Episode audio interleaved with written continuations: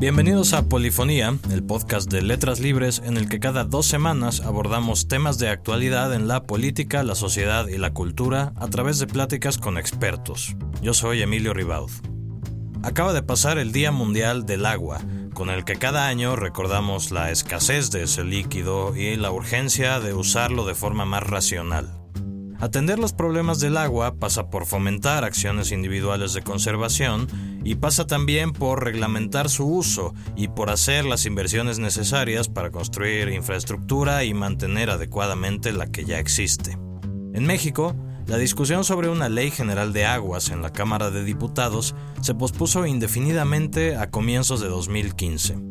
Por otra parte, la Comisión Nacional del Agua sufrió un recorte del 70% en los recursos que podría ejercer en el presupuesto 2017.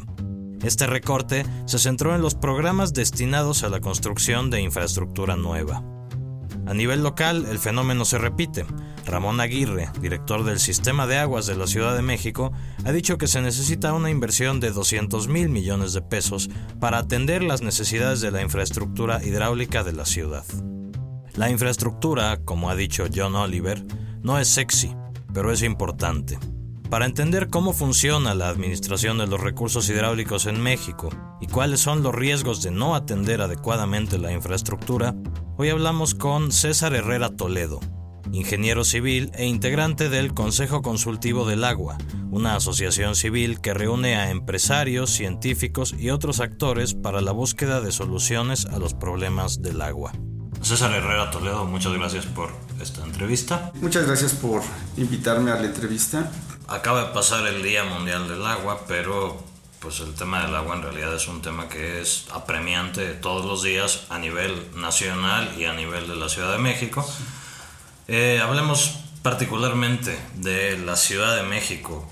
¿Cuál es el estado de la cuestión del agua? ¿Cuáles son los principales problemas, los principales desafíos que hay en materia de agua en esta ciudad? Yo tuve la oportunidad de trabajar para el sistema de aguas de la Ciudad de México hace muchos, pero muchos años. Y era la época del profesor Hank, para que tengas ideas, hace muchos años. Entonces eh, se llevó a cabo un programa muy interesante, intensivo, de dotar de agua a las colonias populares, así le llamaban al programa. ¿no? Entonces con eso se logró tener una cobertura prácticamente total de servicios en términos de que había tomas en todas las casas, pero no necesariamente agua, todo el tiempo. ¿no? Hoy en la Ciudad de México yo creo que es una fortuna que tiene prácticamente toda la gente tiene acceso al agua. No necesariamente de manera continua, las 24 horas, ni con la presión de vida. Parte de las deficiencias, digamos, en el servicio que debía ser continuo, mantener agua a presión todo el día, se suple con los tinacos, porque aunque se bombee unas horas nada más, guardas en el tinaco y eso te da para atender todas tus necesidades del día, ¿no? Y eso en una casa, pero en un edificio puede tener una cisterna, etcétera. Hay un sistema pues de regulación, de, de, almacenamiento que complementa, digamos, desde las viviendas y edificios al de los servicios. Hay deficiencias en el servicio, este, en, la, en la operación que se advierten a través de pues, manifestaciones de gente que no tiene agua, que pasa semanas o que tienen problemas de calidad, como es en el oriente de la ciudad. Eh, la ciudad tiene muchos problemas, yo creo que entre ellos algunos de los más importantes son la vulnerabilidad ante problemas en el sistema de agua potable. ¿no? La ciudad depende de, en una gran medida del abastecimiento de agua subterránea del acuífero del Valle de México. Entonces es un acuífero sobreexplotado con hundimientos que ha tenido problemas no solo en agua sino en otras este, manifestaciones como es el, las calles todas onduladas, los edificios chuecos, todo eso es consecuencia digamos de esto. Entonces eso está latente ahí. ¿no? Después la infraestructura es muy vieja, este, se debe estar sustituyendo periódicamente sobre todo en, un, suelos que se mueven tanto y que se rompen. Entonces debería sustituirse y no se hace porque solo cuando es indispensable por una fuga muy acusada o algo, bueno, van y lo sacan, entonces ahí hay problemas. Y el otro problema que es así como un fantasma que está aquí en la ciudad es el de los sismos. ¿no? Eh, el sismo del 85 nos dejó una lección terrible, ¿no? que fue, este, esta es una ciudad vulnerable, los sistemas de agua potable se rompen y las afectaciones en aquel tiempo fueron de, no sé, 3 millones de habitantes o pueden ser mucho mayores. ¿no?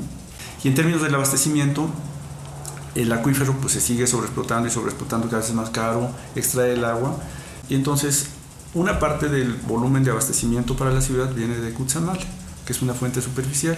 Bueno, también ahí hay riesgos porque eh, como es agua superficial, está sujeta al, al régimen de lluvias y se pueden dar periodos de sequías prolongados en donde abatan mucho el abastecimiento de, de la ciudad este, a partir de Cutzamala, entonces eso tendría también efecto. Y yendo al otro extremo, de lluvias extremas, bueno, pues también sabemos que el hundimiento hace que, que el sistema de drenaje no funcione aprovechando la inclinación de, del terreno, ¿no? sino que sea dislocado y entonces necesitan sistemas de bombeo o se tiene que llegar a soluciones tan complejas y costosas como el sistema de drenaje profundo que se complementa ahora con el túnel emisor oriente que está en construcción, que son 60 kilómetros de túnel. Eso es en términos, digamos, de la infraestructura. Ahora, en términos de cómo crece la ciudad, pues cada día volteamos hacia arriba y vemos así cada vez más torres y torres que se están construyendo. Y este, la gente protesta, yo creo que muchas veces con razón, diciendo, oye, pues no tenemos agua, este, todavía hacen esto. La normatividad establece que se utilice el agua racionalmente, que no se desperdicie, que se recircule, en fin, muchas cosas que se están haciendo. Pero todo, de todos modos eso afecta la, demanda y vemos pipas por todos lados moviéndose, ¿no? Entonces quiere decir que hay un problema ahí en la, en la distribución, en, la, en el volumen de agua disponible que, tiene que resolverse también. ¿Cómo funciona a nivel, digamos, administrativo la gestión del agua? Es decir, existe una Comisión Nacional del Agua, existe en la Ciudad de México el sistema de aguas de la Ciudad de México. ¿Qué hace cada quien? ¿Cómo están repartidas las atribuciones? El agua es un bien que maneja la federación, quien lleva toda la contabilidad, digamos, de los recursos hídricos del país y administra todo el recurso es la federación a través de la Comisión Nacional del Agua. El agua pertenece al Estado, pertenece a la, a la, nación y te permiten utilizarla a través de un sistema de concesiones, te la concesionan por un tiempo, te dicen te vamos a concesionar un volumen determinado por año, a lo largo de 20 años, de 15 años, de 30 años. Después de eso se renueva o se cancela ya en caso de que, o se reduce en caso de que las condiciones sean diferentes en ese momento. Entonces, bueno. Ahora, hay usos del agua, ¿no? Está el uso en la agricultura, el uso urbano, el uso para la generación de energía, etc. En el caso del uso público urbano, el municipio es el responsable de dotar de servicios de agua y saneamiento a la población. El municipio lo que hace es que toca la puerta de la Conagua y le dice, oye Conagua, necesito que me, que me asignes un volumen de agua para mi ciudad. El municipio le paga a, a la Conagua y la Conagua le entrega la posibilidad de extraer el agua ya sea de pozos o, en algunos casos como la Ciudad de México, Conagua tiene un sistema que es el sistema de Cutzamala y le entrega el agua en bloque a la ciudad. Entonces tienes ya a la Conagua que administra todo el recurso y a este que es un usuario. Entonces la Conagua lo que tiene que saber es de todo el agua que tenía, cuánto le entregó a este, y este tiene que entregar el agua residual a los ríos, pero no le puede entregar de cualquier manera, tiene que ajustarse a ciertas normas, y para eso tienen plantas de tratamiento, y para eso el municipio tiene que establecer tarifas eh, a sus usuarios, tarifas que tienen o que deben tener, por una parte, este derecho que le pagan a la federación, por otra parte, los costos de operación y mantenimiento de sus sistemas y eventualmente los costos de la infraestructura. Casi siempre lo que se cubre son los costos de operación y mantenimiento, en el mejor de los casos. Casi no se cubre la parte de, la, de la, inversión. Y la CONAGUA lleva una gran contabilidad y por facilidad divide todo el, el espacio, digamos, de la, de la República en grandes regiones que se asemejan a cuencas. Hace balances, dice cuánto llueve, cuánto me extraen, cuánto eso. Entonces, este, para cada acuífero, que son más de 600 acuíferos identificados, dice, oye, este acuífero ya están sacando más de lo que se recarga con la lluvia, entonces ya no hay que, ya, ya hay que establecer una veda aquí, ya no podemos sacar más agua de aquí, ¿no?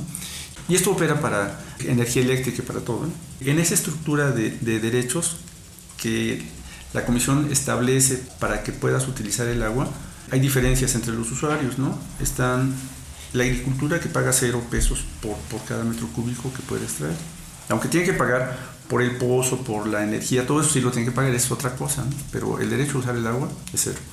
En agua potable, para las ciudades pagan poquito, pero la industria, por ejemplo, paga mucho.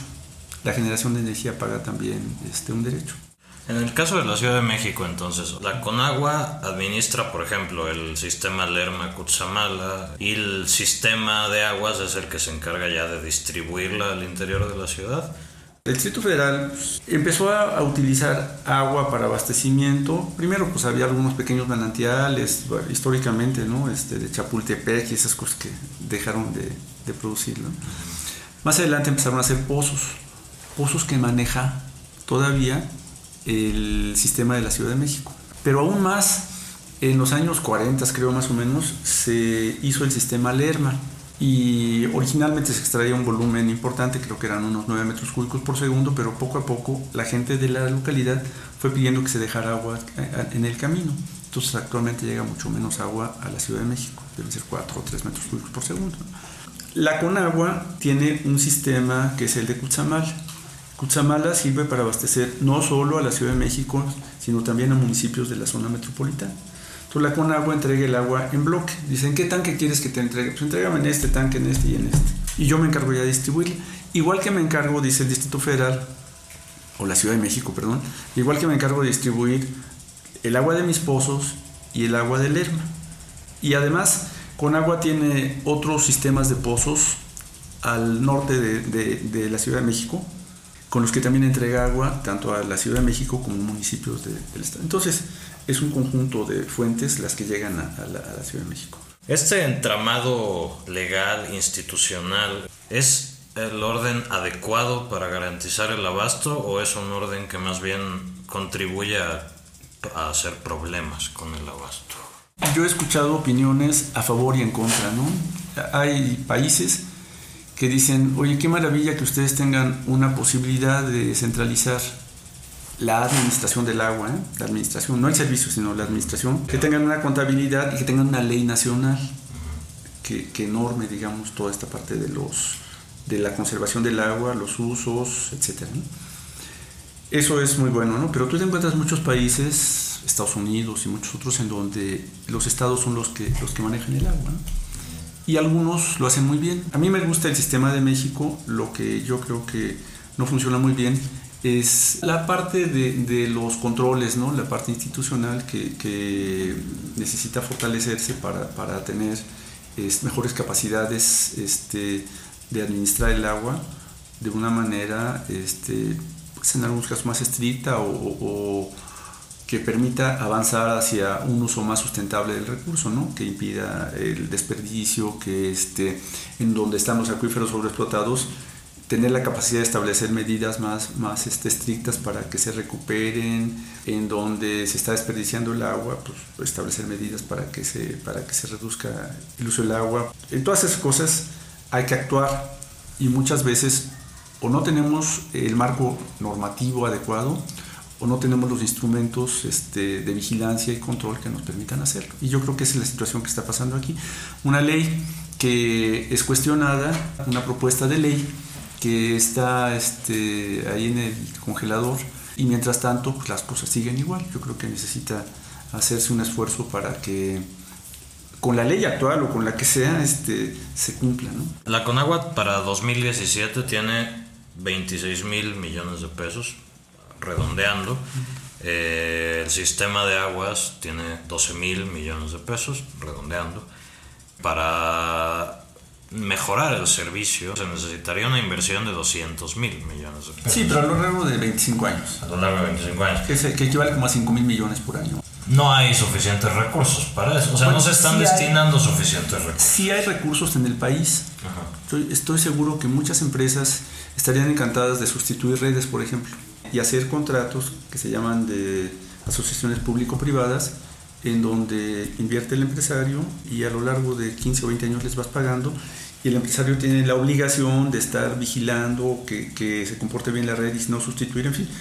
Lo que te venden es el servicio, pues, ¿no? No, no, no nada más hacer la red y ya dejarla ahí, sino todo esto. Entonces, este, yo creo que sí hay, sí hay alternativas, pero, pero si no hay este, posibilidad de invertir, yo creo que estamos este, destinados a, que se vaya deteriorando más y más no solo las redes, la ciudad misma, ¿no? ¿Cuál ha sido la experiencia en México con las asociaciones público-privadas? Bueno, yo creo que está funcionando bien ahorita en este Cancún, por ejemplo, está una empresa privada manejando esto y me parece que las condiciones de servicio son buenas. Siempre habrá voces este, contrarias, ¿no? Que digan, oye, es que no es en mi casa, ¿no? Debe haber casos particulares en uno, pero si tú ves las coberturas en general y los niveles de servicio y cómo va avanzando, va bien eso, ¿no? Yo creo que va bien. Pero también tenemos ejemplos de lugares en donde no hay participación privada y que las tarifas son suficientes para pagar los servicios. Monterrey, Tijuana, por ejemplo, tienen buenos servicios, León tiene buenos servicios, ¿no? Son públicos, ¿no? Entonces, el problema es donde no hay recursos y se necesita inyectar recursos este, se puede recurrir a la inversión privada para, para hacerlo. ¿no? Ahora, la inversión privada no son hermanas de la caridad, implica aumentos en las tarifas también y transparencia. Entonces lo que tienen que buscarse es que sean esquemas transparentes. ¿no? Yo creo que hay que sentarse nuevamente a, a reflexionar sobre eso y, y buscar esquemas en que no tenemos que traer a las empresas extranjeras, porque luego también eso ha pasado, ¿no? Que por, por, normatividad, porque muchas veces estas iniciativas de APPs vienen con, este, con recursos de la banca internacional, obligan a hacer este, licitaciones públicas internacionales, en fin, hay muchas modalidades, ¿no? Pero yo creo que en escalas menos, digamos, ambiciosas, se pueden hacer muchas cosas a nivel local con las empresas mexicanas, con personal mexicano que, que trabaje en este tipo de modalidades y creo que eso sería muy útil para, para todos, ¿no? Para la ciudad por un mejor servicio y para la gente como fuente de trabajo que tienen también ahí, ¿no? Y para los empresarios o los inversionistas para mover todo el dinero, ¿no? Que es lo que necesita la ciudad. Hay, hay, como ya mencionaste, una visión que está en contra de estas sí. asociaciones, que dice que, por ejemplo, que muchas veces la, la operación privada se traduce en alzas abruptas de tarifas o que en general no resultan más eficientes en la operación que, el sector público. Pues hay voces que abogan abiertamente porque se mantenga en manos públicas. Yo, yo creo que es un problema de falta de transparencia, ¿no? En donde si se llega a un acuerdo con la empresa y se le dice, mira, esto es, si lo haces público, ¿no? La empresa tiene que llegar a estos niveles de coberturas y si no, ustedes van a ser testigos y, que en el consejo estén representantes ciudadanos, en fin, todas las cosas que, permitan que la gente se sienta tranquila y que, denuncien, oye, pues tú estás cumpliendo, mano, ¿no? Y otro problema que un poco ya mencionamos ahorita es que las grandes obras de infraestructura que se requieren para abastecer a la Ciudad de México, a los grandes centros urbanos, inevitablemente están chocando con las necesidades de las comunidades por donde pasa eso. Digo, inevitablemente se lleva agua de un lugar a otro, se deja sin agua, el lugar de origen. ¿Cómo navegar por esos problemas sociales generados siempre por el ha, agua? Siempre ha habido problemas este, cuando se pasa una carretera, cuando se pasa una tubería, esas cosas siempre han existido. Esas manifestaciones se han acrecentado. Una porque a lo mejor falta que más trabajo social de las dependencias o de las empresas, en fin, quien vaya a hacer los trabajos. ¿no? Y yo me imagino que deben ser las dependencias las que lleven la delantera en esto, que tienen que acercarse a la población. ¿no? Ese es el, punto número uno. Y el segundo, yo creo que, que políticamente este, hay intervenciones que hacen que se dificulten las, las, este, esas negociaciones. Este, y, y, este es un, un, tema que yo creo que es fundamental. Este, no se pueden hacer las cosas improvisadamente y muy rápido. ¿no? Tiene que haber una planeación de largo plazo en donde se diga, se va a hacer un acueducto de 20 kilómetros ¿no? en esta zona que va a afectar esto. ¿no? Pero el acueducto no lo vamos a empezar mañana, sino lo, lo vamos a empezar dentro de tres años. Entonces ahorita van los equipos de trabajadoras sociales, de no sé qué, van a ver quiénes son. Y se trabaja durante tres años en eso. Entonces cuando se hace el acueducto ya están resueltos los problemas. Está bien tener esa clase de planeación a largo plazo, pero por ejemplo este año a Conagua le cortaron el 70% de su presupuesto. Ante eso me imagino que muchos programas que probablemente tenían planeación a largo plazo no pueden llevarse a cabo porque un recorte del 70% es importante. Entonces hay una parte en la cual esa planeación a largo plazo inevitablemente se va a encontrar con la realidad de que de repente en el corto plazo hay otras prioridades presupuestarias. La pregunta sería, ¿estamos dándole al, al tema del agua la importancia que tiene? Mi impresión es que no. Mi impresión es que no porque si lo vemos en los resultados, ¿no? que es lo de los acuíferos sobreexplotados, la calidad del agua, este, las sobreconcesiones, etcétera, no se están resolviendo los problemas. ¿no? Entonces tenemos que hacer, hacer más este, eh, en ese sentido ¿no? y, y, hacer más en términos de gobernanza, de infraestructura, todo lo que se necesite para poderlo llevar a cabo. ¿no? Y acerca de las inversiones, yo creo que si uno hiciera la planeación a largo plazo, tendrías escenarios, ¿no? Siempre se trabaja con escenarios, ¿no? Dices, bueno, pues el deseable es este, ¿no? Vamos, vámonos sobre esta línea, pero tenemos la, opción B en caso de que se recorte el presupuesto, que eso ha sucedido siempre también, bueno, en los últimos 50 años o qué sé yo más, este, siempre avisan, oye, va a haber un recorte de cuánto, del 20%, entonces sabemos este, cuáles, ¿no? Ya, tú, tú, ya tienes desde antes este, una identificación clara de tus proyectos, cuáles son prioritarios, cuáles no, etcétera, ¿no? Entonces lo vas, lo vas recortando en donde convenga, pero, pero si estás improvisando y en ese momento te dicen, oye, no, es que lo más importante es el aeropuerto de la ciudad y todo el se vaya, pues, me doy, ¿no? No, no, no podemos. ¿no?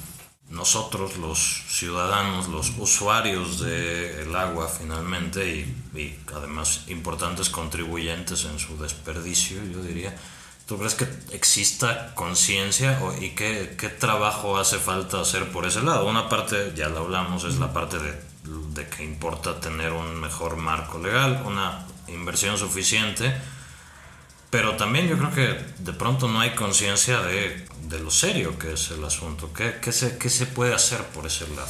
Siempre se habla de, de la cultura del agua, ¿no? que es un término muy trillado, pero yo lo diría, lo traduciría, digamos, en la enseñanza a los niños es, eh, este, debe tener mucho más presente el tema del agua. ¿no? Y yo creo que lo están haciendo, las escuelas cada vez más este, enseñan a los niños que no se debe tirar el agua, que se debe reciclar, etcétera, etcétera. Y los niños son los mejores vigilantes en casa, ¿no? Que, de que no se hagan, ¿no? Yo creo que es eso.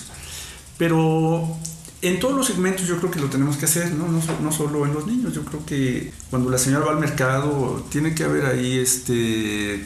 Eh, si lava la verdura, no sé qué, anuncios en todas partes, ¿no? De que el agua es un recurso este, escaso, ¿no? Hay que estar en, esto duro y duro y duro, ¿no? No basta con que hagan una campaña que todo el mundo recuerda del niño de ciérrale y ya, ¿no? Este, no, no, no, es que es, es permanente, yo creo que esto es este, crear conciencia permanentemente, en todo, en todo, ¿no?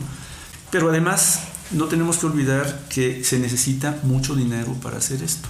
Y si el presupuesto de la Ciudad de México es limitado para, resolver los problemas del agua, tiene que recurrir a otras fuentes de financiamiento. Y esas fuentes de financiamiento yo creo que es la iniciativa privada. Una iniciativa privada bien regulada, con transparencia para que la gente se sienta cómoda y que todos podamos trabajar juntos, que el empresario junto con el usuario, que diga, oye, te estás pasando o bájale, en fin, pero, pero que tengamos un diálogo entre todos, no, no que veamos como al enemigo, porque entonces se cierra este tipo de conversación. Que efectivamente en la constitución de la Ciudad de México esa opción ha quedado cancelada, ¿no? En el artículo noveno se, se dice eh, artículo noveno, inciso F, punto 3, el agua es un bien público, social y cultural, es inalienable, inembargable, irrenunciable y esencial para la vida. La gestión del agua será pública y sin fines de lucro, así queda estipulado, y en el artículo 16 se dice que el servicio de agua no podrá ser privatizado. Esto es, para la Ciudad de México, por lo menos en, según la sí. Constitución, las asociaciones público-privadas no serán una opción. Sí, sí, sí, pero tampoco dan otra es muy cómodo, ¿no? Dicen, no hagas esto, pero tampoco me dicen qué voy a hacer. Entonces, este, ¿de dónde vamos a sacar dinero para hacerlo? Aumentando las tarifas. Tampoco quieren Bueno, tú ves los pleitos que hay para aumentar las tarifas. Son los únicos mecanismos. O aumentas tarifas o metes inversión privada, ¿no? No hay más. Porque, por lo que se ve, este, los recursos, digamos, federales, etcétera, no, no van a estar creciendo enormemente, ¿no? Sino que al, al contrario, vamos a andar yo creo que con un rango de inversiones, este, pues cuando mucho semejantes a las que tenemos hoy. En el artículo cuarto constitucional está consagrado el derecho al agua y está parada en el Congreso la discusión de una ley general de aguas de la cual el Consejo Consultivo para el Agua participa como órgano consultivo para sí. la CONAGUA. ¿Cuál es su posición sobre lo que debe de estar plasmado en esta ley. Ha habido varias este, versiones de la ley y entonces el Consejo opina sobre, sobre estas versiones. Pero en términos generales, digamos, el Consejo apoya posturas como la de la participación de la, de la sociedad más, más amplia, ¿no? En términos, apoya desde luego este concepto de, de, la agua para todos, aunque reconoce el valor del agua y del servicio, ¿no? O sea, no, no puede ser gratuito el servicio a todo el mundo, ¿no? Este, reconoce este, que en las localidades rurales tenemos que apoyar muchísimo más todavía en esto. Y también reconoce que el sector privado puede tener un papel importante dentro de la, dentro de la solución de los problemas del agua en México. Particularmente en la Ciudad de México. Parecería que siempre que estamos más o menos en esta época del año, que es la época de secas, que además coincide más o menos con el Día Mundial del Agua, de repente se habla muchísimo de, de la gravedad de la situación, luego empiezan las lluvias y como que se olvida un poco esto. Dime, ¿qué tan alarmados debemos de estar? Podemos confiar en, nuestro gran acuífero, digamos, ¿no? Que se le sigue bombeando y siga saliendo agua durante años, algunos 40 años, 50. Es factible, ¿no? Pero el acuífero no, no suministra todo el agua, ¿no? Dijimos que Cutzamala tiene una parte del agua también. Podemos seguir avanzando utilizando el acuífero y con las fuentes externas, pero no podemos dejar de comenzar a resolver los problemas en este momento, detener el hundimiento que eso implica reducir la extracción de agua y, este, negociaciones importantes con la gente que usa el agua en la agricultura y todo, usar menos agua eh, en las viviendas, sustituir redes. Estamos en, un momento en que las grandes decisiones tienen que tomarse ya y no pueden esperar más. Conforme pasa el tiempo, se va volviendo más crítico, digamos, la, situación del abastecimiento y entonces si sucede un, problema mayor como el del sismo, una rotura de, una tubería de estas de Cutzamala, muy severa por un sismo también, pues ese nos va a poner en una situación muy, muy difícil a todos. Había un pozo que estaban cavando en esta palabra. Un pozo, eh, sí, sí, sí, un pozo muy profundo. Yo creo que lo que ha hecho la Ciudad de México, bueno, es buscar otras alternativas, ¿no? Como esta. Son soluciones caras también, este, están ahí presentes y, yo creo que si eso fuera necesario, se, se sacaría agua de algunos pozos de esos. También se están viendo alternativas de traer más agua de otros sitios. Pero yo creo que mucho del volumen eh, se desperdicia, se estiman, porque tampoco se mide todo, más del 40% del agua se, se, desperdicia. Entonces, si lográbamos recuperar esa agua, son, en la Ciudad de México son como 30 metros cúbicos por segundo lo que se utiliza. Entonces, de esos son como 12 metros cúbicos los que se desperdician. Si se desperdiciaran solamente la mitad, un poquito, eh, es decir, este, pues ya ganaste un buen volumen, ¿no? Que te permite sustituir pozos, hacer cosas, o temporalmente traer otras, otra fuente, pero existen pues eh, alternativas, ahorrar más agua, evitar este, fugas, este, cambiar el agua. En el Valle de México se usa agua, agua de pozos para regar, entonces en esos sitios decirle, oye, te traigo agua tratada y me das tu pozo para traerlo a la ciudad, ¿no? Finalmente, César, en años de experiencia en temas hidráulicos, ¿crees que vamos caminando en la dirección correcta o más bien no tenemos dirección?